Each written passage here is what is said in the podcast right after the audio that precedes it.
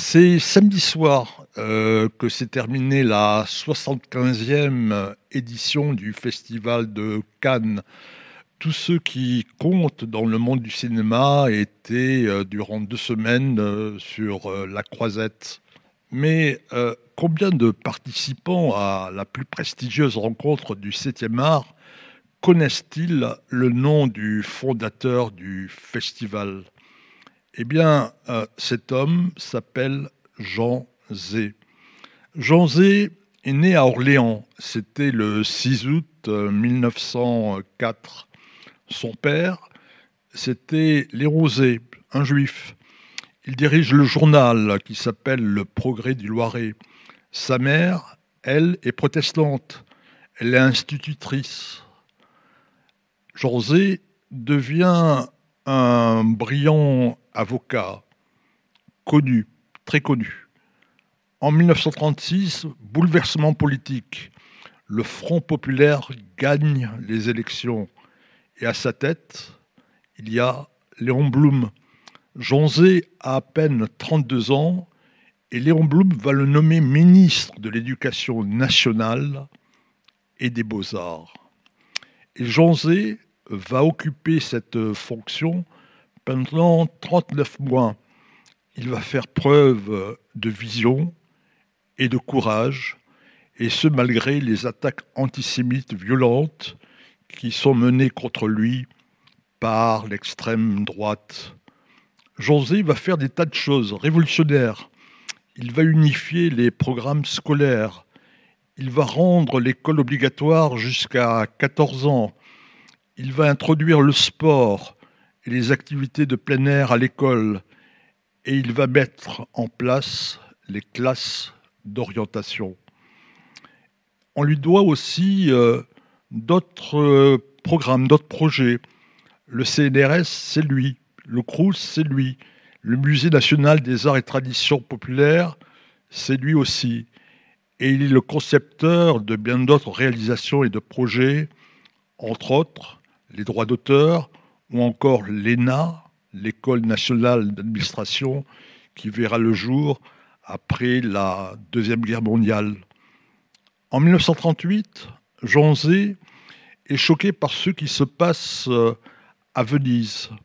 La Mostra, le festival italien du cinéma, est devenu un instrument de manipulation au profit des fascistes et euh, des nazis. Joseph euh, Goebbels, qui est le ministre allemand de la propagande, vient à Venise. Il inaugure euh, le festival. Il impose que le Grand Prix de la Mostra soit partagé entre un film italien à la gloire de Mussolini. L'autre film, c'est celui de Leni Riefenstahl, Les dieux du stade, c'est une apologie des Jeux olympiques de Berlin de 1936. En réaction à cette mascarade, Jean Zé veut organiser un festival du cinéma, du cinéma du monde libre. Et plusieurs villes vont présenter leur candidature. Il y a Lucerne en Suisse, Ostende en Belgique et en France, il y a Alger, il y a Biarritz, il y a Vichy. Et puis, euh, au dernier moment, au moment de clore les candidatures, une sixième ville se positionne, c'est Cannes. Et Cannes va gagner la compétition grâce euh, à ses arguments. Son maire s'appelle Pierre Nouveau. Il promet de construire un palais du festival. De plus, la station balnéaire possède une chaîne d'hôtels de luxe et, il faut le dire, le comité de sélection n'est pas insensible au charme de la côte d'Azur. Louis Lumière, le pionnier du cinéma, avec euh, son frère Auguste, vit toujours et il accepte d'être euh, le président du festival. Le festival doit se dérouler du 1er au 20 septembre 1939. Mais le 1er septembre, le jour même de l'ouverture du festival, Hitler envahit la Pologne. Et deux jours plus tard, la France et le Royaume-Uni déclarent la guerre à l'Allemagne.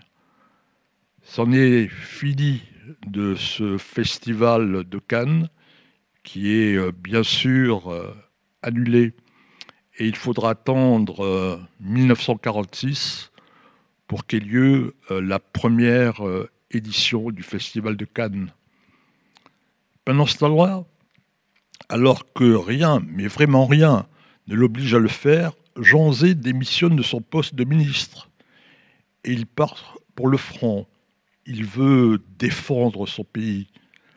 En tant que député du Loiret, il obtient une permission de sa hiérarchie militaire pour aller participer à Bordeaux en juin 1940 à une session du Parlement euh, qui a fui euh, Paris.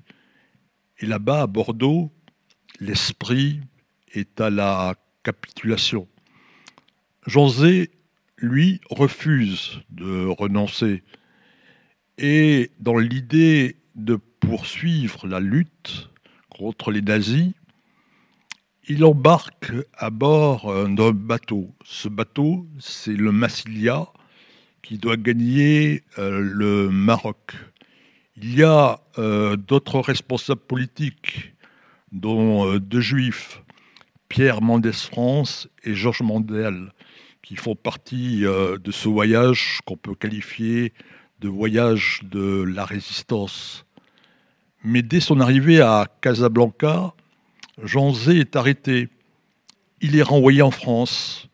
Il va être jugé et il va être condamné pour désertion. Jean Zé, c'est le bouc émissaire idéal. Il en a complètement le profil.